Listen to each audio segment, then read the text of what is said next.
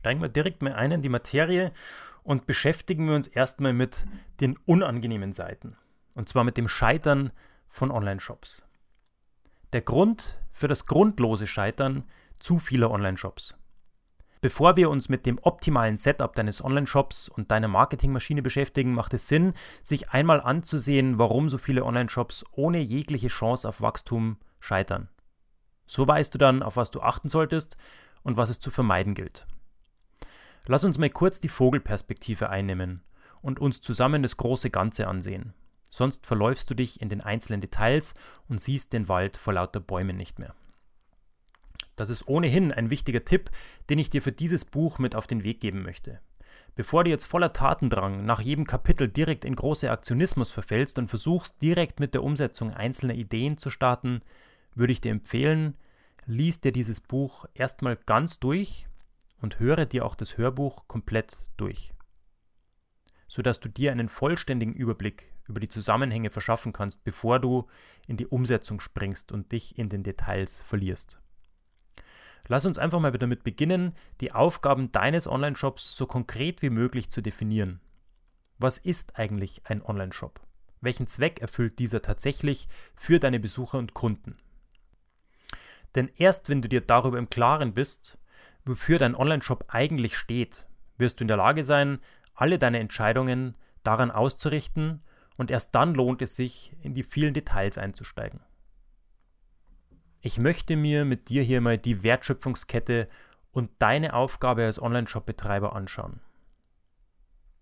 Mehr als 50% aller Online-Shops scheitern direkt im ersten Jahr nach der Gründung.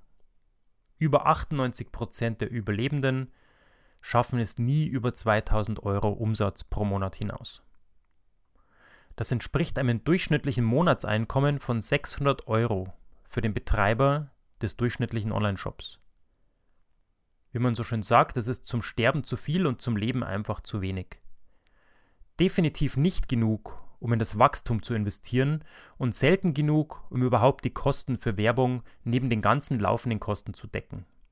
Und die verbleibenden 2% aller Online-Shops, die es auf Umsätze von 5000 Euro und mehr jeden Monat schaffen, haben große Probleme, den Weg ins Wachstum zu finden. Der Grund für jedes dieser drei Probleme ist immer derselbe. Und zwar ein falsches Verständnis darüber, was deine Aufgabe und die Aufgabe deines Online-Shops wirklich sind. Erst wenn du die eigentliche Aufgabe kennst und diese zu 100% optimal erfüllst, wird dein Online-Shop profitabel wachsen können. Und um exakt zu verstehen, was die eine Aufgabe ist, mit der du den größten Umsatz machst, ist es hilfreich, sich die komplette Wertschöpfungskette eines Produktes einmal anzusehen. Von der Herstellung eines Produktes und den dafür notwendigen Zulieferern über die Lagerhaltung, die Verpackung, die Bewerbung und Vermarktung, die Kaufabwicklung und den Versand des Produktes. Bis zur Lieferung des Produktes entsteht eine sehr lange Kette von einzelnen Aufgaben. Diese müssen erfüllt werden, bis der Endkunde endlich in den Genuss des Produktes kommt und es anwenden kann. Man spricht bei dieser langen Verkettung von Leistungen, die dazu notwendig sind, dass der Endkunde das Produkt letzten Endes nutzen kann, von der sogenannten Wertschöpfungskette. Je größer dein persönlicher positiver Beitrag zu dieser Wertschöpfungskette ist, desto mehr Geld wirst du verdienen.